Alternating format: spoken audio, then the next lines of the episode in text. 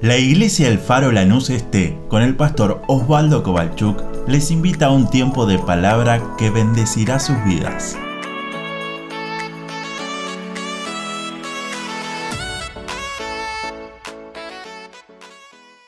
Libro de Éxodo, capítulo número 6.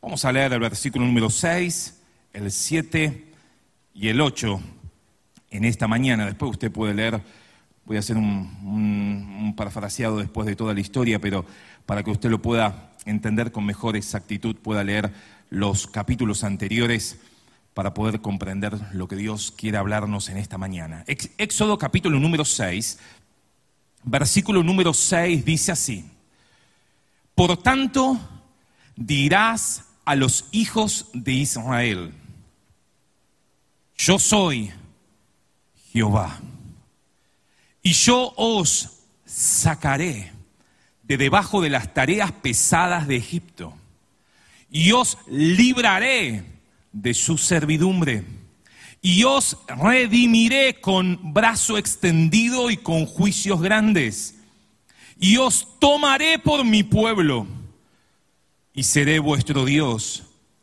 y vosotros sabréis que yo soy Jehová vuestro Dios, que os sacó de debajo de las tareas pesadas de Egipto. Y os meteré en la tierra por la cual alcé mi mano jurando que la daría a Abraham, a Isaac y a Jacob. Y yo os la daré por heredad, yo, Jehová. Amén a la palabra de Dios.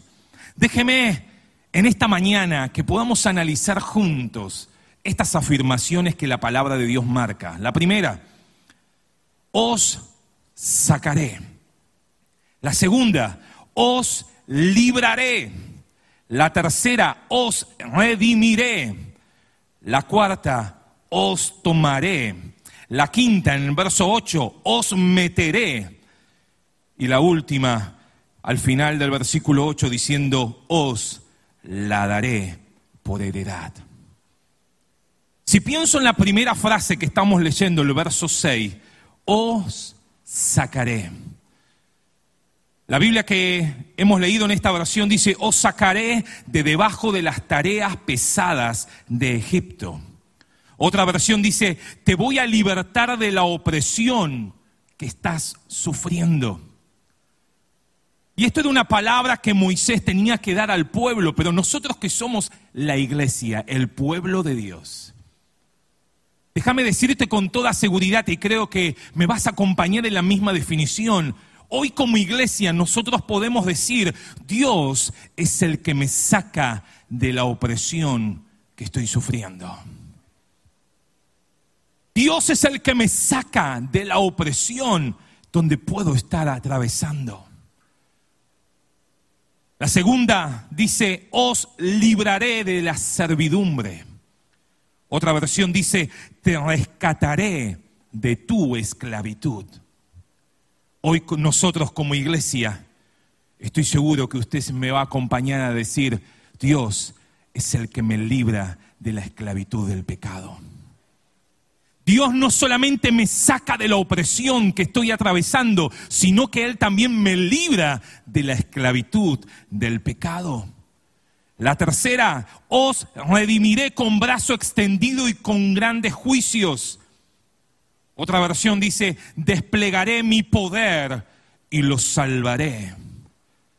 Hoy vemos la mesa servida y podemos decir con toda seguridad, Dios pagó el precio por mi libertad. Y eso significa redimir, pagar el precio para que alguien pueda ser libre. Esta mesa nos recuerda que Jesús pagó el precio por nuestra libertad. La cuarta dice, os tomaré por mi pueblo y seré vuestro Dios. Hoy no sé si usted piensa lo mismo, pero con toda seguridad como iglesia podemos decir, nosotros somos sus hijos y Dios es nuestro Padre. La quinta, os meteré en la tierra que prometí la van a tener por heredad. Y estaba hablando de Canaán, ese lugar que Dios había prometido a Abraham, a Isaac y a Jacob. Y déjeme decirle, Canaán no es el cielo. Canaán es hoy para nosotros como iglesia de Cristo, es la vida de Cristo en cada uno de nosotros. Él nos saca de la opresión. Él nos da libertad de nuestros pecados. Él paga el precio por nuestra libertad. Pero también Él prometió ser nuestro Padre y estar con nosotros todos los días. Y termina diciendo, los voy a meter en ese lugar que prometí, que juré, que se los daría y la van a tener por heredad. Yo no sé qué es lo que vos pensás acerca de las promesas y bendiciones de Dios, pero yo estoy seguro que podemos decir con toda seguridad hoy como iglesia, Dios es mi herencia. Dios es mi herencia. Mire, le podemos poner un montón de versículos a todas estas definiciones que hemos estado diciendo. La primera, cuando habla de sacarlo de la opresión, podemos hablar palabras de Jesús cuando él decía, si el Hijo os libertare. Juan 8:36, seréis verdaderamente libres. Él es el que nos saca del pozo de la desesperación. Él es el que nos da completa libertad de la opresión del enemigo. Pero no solamente que nos quita de una opresión, sino que nos da una entera libertad de la esclavitud del pecado. Romanos capítulo 6, versos 17 y 18 dice, nos liberó de la esclavitud para ser siervos de la justicia. Cuando Pablo le hablaba a Timoteo, a Tito, perdón, capítulo 3, verso 3 al 7, dice, nosotros en otro tiempo éramos esclavos del pecado, pero cuando se manifestó la bondad de Dios, y aquí la tenemos en nuestra mesa servida, nuestro Salvador, Él nos salvó por su misericordia. Primera de Pedro capítulo 1, verso 18 y 19 dice que Él fuimos redimidos, fuimos rescatados de vuestra vana manera de vivir por la sangre preciosa de Cristo, como de un cordero sin mancha y sin contaminación. Cuando habla que los tomará como su pueblo y Él será nuestro Dios. Podemos hablar de Juan capítulo 1, verso 12 que decía, a todos los que le creen, a todos los que escuchan, a todos los que creen en Él, les dio el poder, la potestad de ser llamados hijos de Dios. No por voluntad de carne ni de sangre, sino porque Él envió a su Hijo a morir en la cruz del Calvario. ¿Y por qué digo esto? Sabe que cada una de estas definiciones que estoy nombrando se usaban para cuando el pueblo de Israel iba a celebrar la Pascua en cada una de sus ocasiones. A nosotros nos está llegando la Pascua dentro de un poquito menos de un mes. Ellos cada vez que iban a celebrar la Pascua tenían diferentes copas de vino, en donde cada vez que tomaban una, ellos decían, Jehová es el que nos sacó de la opresión. Después tomaban otra diciendo, Jehová es el que nos libró de la esclavitud. Y así seguían celebrando la Pascua nombrando cada una de estas definiciones que Jehová les había hablado a través de Moisés, hasta llegar a ese lugar donde Dios les había prometido, el lugar que fluía leche y miel. Lamentablemente, ninguno, a no ser Josué y Caleb, pudo disfrutar de ese lugar. Todos murieron en el desierto a no ser los menores de 25 años cuando salieron de Egipto. Esos son los que pudieron entrar, más Josué y Caleb, más todo obviamente los que nacieron durante los 40 años en el desierto. Pero déjame compartirte el contexto de esta palabra. Moisés, un hombre que había estado en el palacio, un hombre que había sido el príncipe de Egipto por 40 años, estudiando las mejores universidades, estudiando los mejores lugares que Egipto podía ofrecer como hijo de la hija de Faraón. Un hombre que creció con toda la sabiduría que el mundo le podía ofrecer, hasta se dio cuenta quién era su identidad en Dios. Y ahí todos conocemos la historia que al matar al egipcio tiene que huir al desierto y por 40 años está viviendo en el desierto. Pero llega un momento donde él ve una visión de la zarza que estaba prendida a fuego, pero que no se consumía. Y él dijo, voy a ir a ver qué pasa, porque nunca vi esto.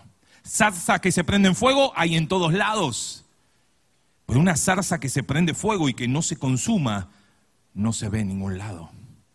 Y él se acerca y escucha la voz de Dios que le habla y que le dice, he escuchado el clamor de mis hijos. He oído su clamor, he oído su gemir. Necesito que vayas y que puedas ir a hablar al faraón. ¿Qué tienes en tu mano? Él muestra que tiene una vara, ¿se acuerda de lo que pasa? Dios le dice, tírala. Y se convierte en... ¿En qué? En serpiente, en culebra. Y claro, y él dice, ¿qué hago ahora? Tómala por la cola y la vuelve a tomar y otra vez se hace vara. Dice, acordate que el yo soy, el que soy, te está enviando. Y si eso no alcanza, mete tu mano. Y él la metió y cuando la saca dice que estaba llena de lepra. ¿Y ahora qué hago? Métela de vuelta, la vuelve a meter y otra vez estaba limpia como la de un bebé. Él le dice, acordate que vas a ir a hablar al faraón porque el yo soy te está enviando. Y si aún no te creen, tomarás agua del río y las echarás y se convertirán en sangre. Así que él vuelve después de tener esa visión en el monte Oreb, habla con su mujer, con sus suegros, y le dice, me voy a ver a mis hermanos, a ver cómo están. Y emprende el camino a volver a Egipto, después de haber estado 40 años en el desierto. Cuando él está volviendo, él no, quizás no se lo imaginaba. Pero Dios como acomoda todas las cosas, Dios ya habla con Aarón y le dice, ve a encontrarte con tu hermano que está viniendo. Y se encuentran en el desierto. Dice que Moisés le empieza a contar a Aarón y le dice, mira todo lo que Dios me ha hablado y le muestra las señales. Y le dice, tenemos que juntar a todos los ancianos del pueblo y tenemos que mostrarle las cosas. Y dice que a ojos de todo el pueblo, con todos los ancianos escuchando las palabras de Moisés, Moisés dijo, he estado en la presencia de Dios, Él me ha hablado.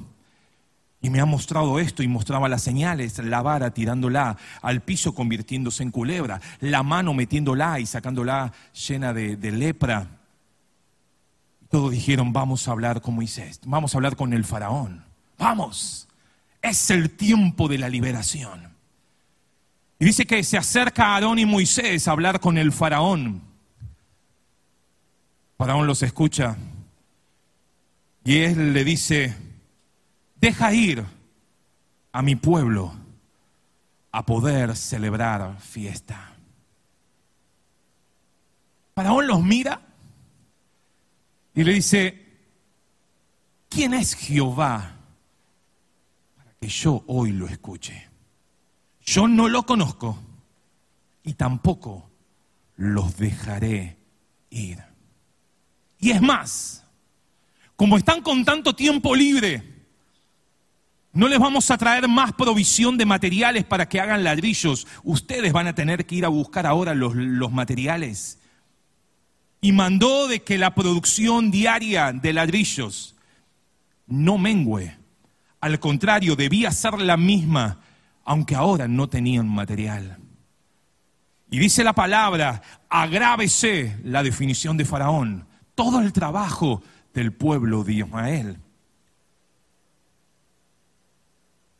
Faraón diciéndoles, ustedes están muy ociosos, muy tranquilos, tienen que estar más ocupados porque lo que ustedes hablan son palabras Y eso me conmovió el corazón. Diciéndole a Moisés y Aarón, son unos mentirosos por decir que quieren ir a celebrar fiesta al desierto. ¿Quién es el Dios de ustedes para que nosotros dejemos que ustedes se vayan? Y dice la Biblia que cada momento se empezó a agravar más la tarea, la actividad de esos hombres que construían ladrillos. Cada día que pasaba más opresión había. Cada momento que pasaban tenían que seguir aumentando la producción, aunque ahora no tenían ese material para construir los ladrillos. Déjame decirte, mientras no hablemos de Dios, Faraón estará tranquilo. Cuando vos y yo empecemos a hablar lo que Él quiere que hablemos y estemos dependiendo del Espíritu Santo, como dice nuestro lema, Faraón se va a inquietar. Faraón empezará a mover sus fichas. Yo no sé si a usted le pasó el, el fin de semana pasado, hablando con un joven que dio su vida a Dios hará unos 15 días atrás. Me decía, pastor, desde el día que me entregué, me empezó a pasar de todo. Claro, el día domingo di mi vida al Señor, el día lunes me robaron el auto. Y me puse a pensar, ¿qué hago? Así que como aprendí a orar, empecé a orar y el auto apareció. El domingo pasado también hablando con otro hombre que dio su vida a Dios, él dijo, vine ese domingo, me entregué al Señor y esa semana fue la peor de mi vida. Déjame decirte, cuando vos y yo empezamos a escuchar la voz de Dios y la ponemos en práctica, la ponemos en obra, empezamos a hablar lo que Él quiere que hablemos y nos empezamos a mover en el mundo espiritual que Dios quiere que caminemos, el faraón se levantará con todas sus fuerzas. Entonces, ¿qué hago? No hago nada, no al contrario. Si el faraón se está poniendo inquieto, es que estás bien, es que estás bajo la gracia y la unción del Espíritu Santo. Pero acordate, hablemos lo que Él quiere que hablemos. No nos mandemos a hacer la nuestra, a decir, bueno, Dios me dijo esto, pero yo le agrego lo otro. No, no.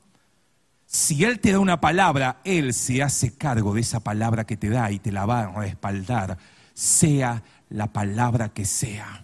Y si tiene que convertir un, palo en una culebra, Él lo va a hacer. Si tiene que hacer un milagro de sanidad cuando saques tu mano, Él lo va a hacer. Él hace, se hace responsable de la palabra que Él diga. Y nosotros como iglesia tenemos que seguir adelante. Claro, ante esta circunstancia se juntaron otra vez con Moisés, el pueblo de Israel, y le dijo, ¿qué estás hablando al faraón que nos está haciendo esto? Y ahí Moisés les empieza a contar estas palabras que yo les empecé hablando de Éxodo 6 al 8. Éxodo 6 del verso 6 al 8. Dios estuvo conmigo, Dios me habló y me dijo estas cosas, que Él nos va a sacar de la opresión, que Él nos va a dar libertad de la esclavitud, que Él nos va a redimir con brazo extendido, que Él nos va a tomar como su pueblo y será nuestro Dios, que Él nos llevará al lugar que Dios prometió y que nos va a dar ese lugar por heredad. Pero ¿sabe qué? El pueblo de Israel no escuchó a Moisés. El pueblo de Israel no escuchó a Moisés a causa, dice la Biblia, de su congoja de espíritu. Y me llamó la palabra esa atención. De hecho, esta prédica se llama congojados. Entonces me puse a buscar qué significa la palabra congoja. Y la palabra congoja significa angustia, una sensación física de agavio, una pena intensa que se exterioriza a través de llantos y quejas. El pueblo le dijo, Moisés, no te vamos a escuchar. Pero Moisés le gritaba, Él nos prometió que nos va a sacar. Él nos decía que nos va a libertar. Él nos decía que nos va a comprar con precio para poder ir al lugar que Dios nos prometió. El pueblo decía, es tanta la opresión que tenemos, es tan dura la servidumbre, es tan brutal la esclavitud que estamos llevando que no podemos escucharte. Moisés vuelve a hablar con Dios y Dios le dice, Moisés, vuelve a hablar al faraón. Y él le dice, faraón no me cree, me llama mentiroso. Mis propios hermanos no me quieren escuchar porque están desanimados, están acongojados. Y encima yo soy torpe de hablar. Déjame decirte en esta mañana, el faraón te puede decir que sos un mentiroso cuando abrís tu, boca y empezás a hablar palabra de Dios. Los propios hermanos te pueden decir, estamos tan acongojados que no te podemos escuchar. Y hasta vos mismo podés darte cuenta de que en la condición que estás no servís para transmitir el mensaje. Pero Dios le dije, le dice a Moisés, vuelve a hablar al faraón. Y es lo que Dios hoy nos está diciendo, Pepe, acompáñame. Es lo que Dios hoy nos está diciendo. Sigue hablando de lo que te di para que hables. Pero Faraón está nervioso. Hoy el sistema se está levantando como nunca antes y lo que va a venir todavía en este año y lo que viene. Pero hay una iglesia que tiene una palabra para seguir proclamando. Hay una iglesia que disfrutó salir de la opresión del enemigo, que tiene un mensaje para dar. Hay una iglesia que fue libertada de la esclavitud del pecado y tiene un mensaje para decir a otros que ese Dios que predicamos, aunque Faraón diga que somos mentirosos, Dios hoy sigue libertando, sigue sanando, sigue siendo el Dios eterno. Aunque Faraón te diga que sos mentiroso, aunque tus hermanos simplemente digan, no queremos escucharte. Y aunque te consideres que sos torpe de labios, hay un mensaje que Dios dejó a su iglesia, que es el de llevar su palabra, sus buenas noticias, cada lugar donde estemos. El pueblo estaba primeramente en Egipto. Al principio contentos con los ajos y cebollas. Felices. ¡Qué bueno! Pero pasó el tiempo y empezó la presión de hacer ladrillos aunque no tengan materiales. Hasta llegar a que la presión no era externa, sino también que la congoja de espíritu empezó a meterse adentro.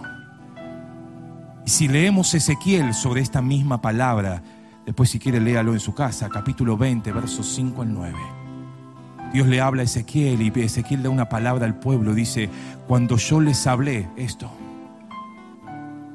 ustedes confiaban más en los dioses de Egipto. Le tenían más miedo al faraón que a obedecer lo que Dios quería. Primero te ofrece ajo y cebollas, puerros y tantas cosas. Después te estás dando cuenta que cada vez te estás metiendo más hasta llegar a sentir una opresión tal que cada vez se te hace más difícil. Y encima, el faraón te dice que sos mentiroso. Hasta llegar a que esa presión externa empieza a estar adentro en tu espíritu y no podés salir adelante. Por eso que Moisés le habla y le dice al pueblo, necesitamos salir de Egipto e ir al desierto. Usted conoce la historia. Después de diez plagas que vinieron sobre toda la nación de los egipcios, Dios los sacó con mano fuerte como él había prometido. Porque aunque tardare, la visión se cumplirá.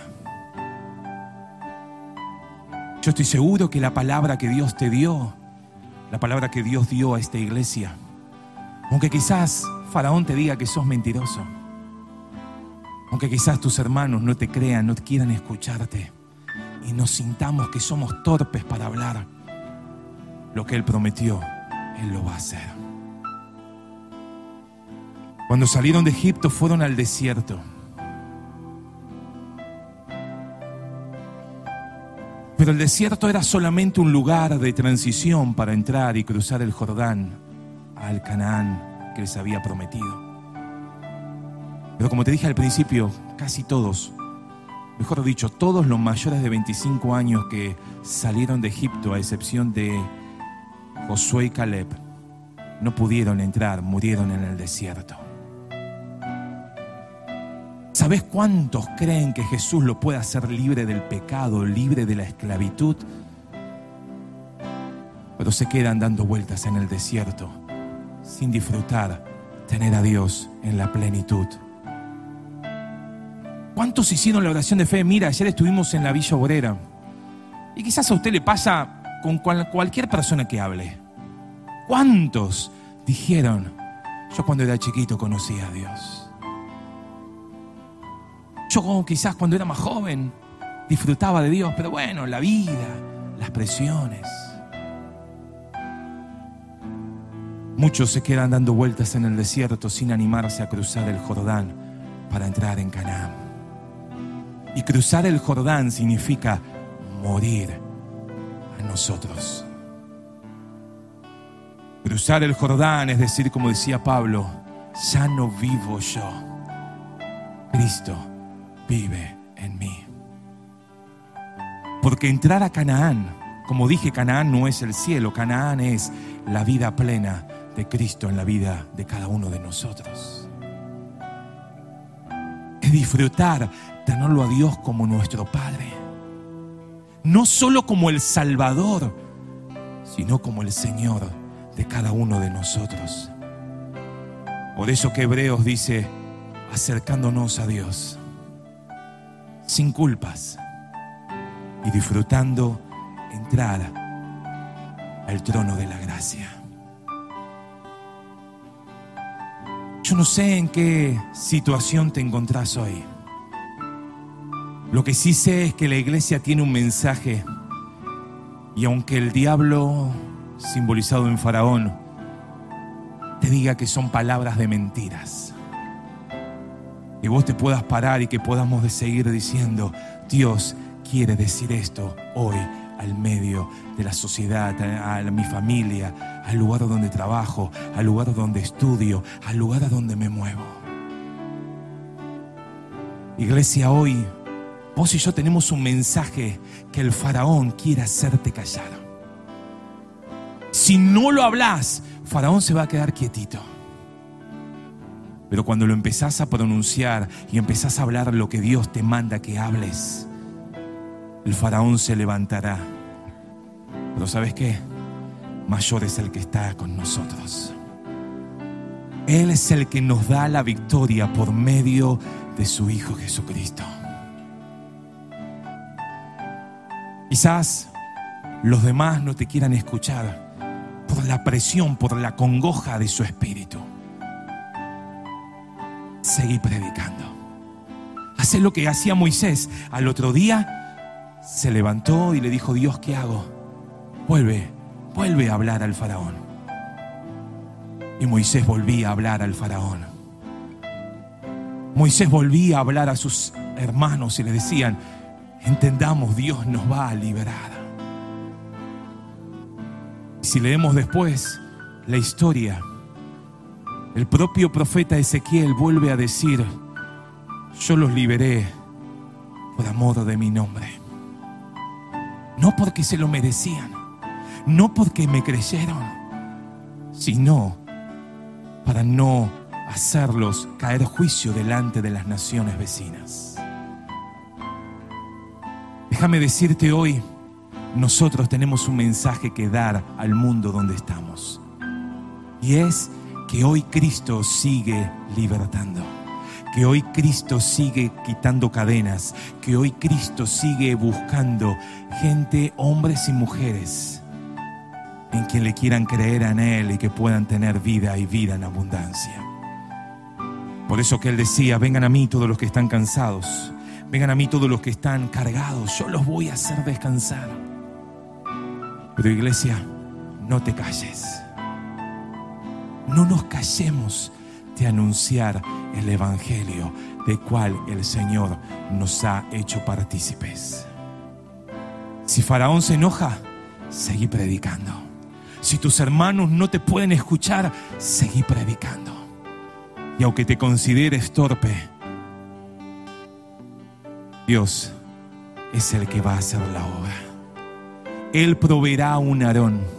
Él proveerá sus instrumentos. Solamente hablamos lo que Él quiere que digamos en este mundo. Póngase de pie, por favor, una vez más en esta mañana. Y vamos a decirlo juntos. Aleluya, quizás usted tiene una petición o quizás los que nos están acompañando están hoy con una necesidad. Vamos a orar en el nombre de Jesús. Señor, en el nombre de Jesús, en esta mañana nos unimos a clamar por cada una de las necesidades que han sido presentadas. Señor, me uno con aquellos mis hermanos que están en la distancia, en forma virtual, como también los que están hoy en este lugar, en forma presencial. En el nombre de Jesús, Señor, nos unimos a clamar por cada una de las necesidades. Nos unimos a clamar por aquel que está afligido en esta mañana. Nos unimos a clamar por aquel que está triste, aquel que tiene algún dolor en su cuerpo en esta mañana. Señor, tu mano se pasea en medio de la iglesia. Tu mano se pasea en medio de tu pueblo. Trae sanidad, milagros, prodigios, maravillas. Aún aquellos que están orando por un trabajo, aún aquellos que están orando por un sustento físico, aún Señor aquellos que están orando por matrimonios, en el nombre de Jesús. Señor, pon tu mano de poder en cada una de sus vidas. Señor, te necesitamos cada día más, porque el faraón se sigue levantando, porque muchas veces es difícil hablar tu palabra, pero aquí hay hombres y mujeres como Moisés que no tienen miedo de hablar lo que tú dices. Señor, los usarás en las plazas, los usarás con los niños, los usarás con los jóvenes, con mujeres, con varones. Señor, tú eres el que se glorifica, tú eres el que sigue siendo exaltado por los siglos de los siglos. Señor, Sigue levantando una generación que no se avergüence de ti. Una generación que la angustia del Espíritu, Señor, no los gane, sino que puedan seguir llevando tu palabra en el nombre de Jesús. Señor, aún las peticiones del día de ayer que han sido presentadas en la feria, aún Señor, cada hermano que ha depositado un papel en esta mañana, un pedido de oración. Señor, oramos para que tú seas glorificado en el nombre de Jesús. Señor, toda la gloria, toda la alabanza, toda la adoración es solamente para ti en el nombre de Jesús, en el nombre que es sobre todo nombre. Amén, amén, amén, amén, aleluya. ¿Sabe?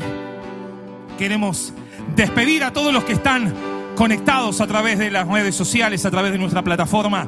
Aquellos que lo quieren unirse en este último tramo con el tema de las donaciones para el sur, pueden hacerlo a través de comunicarse a través del WhatsApp de la iglesia, así que también serán bienvenidos. Gracias a todos los que estuvieron conectados, que Dios los bendiga. Nos vemos el próximo miércoles a la tarde de nuestra noche de oración.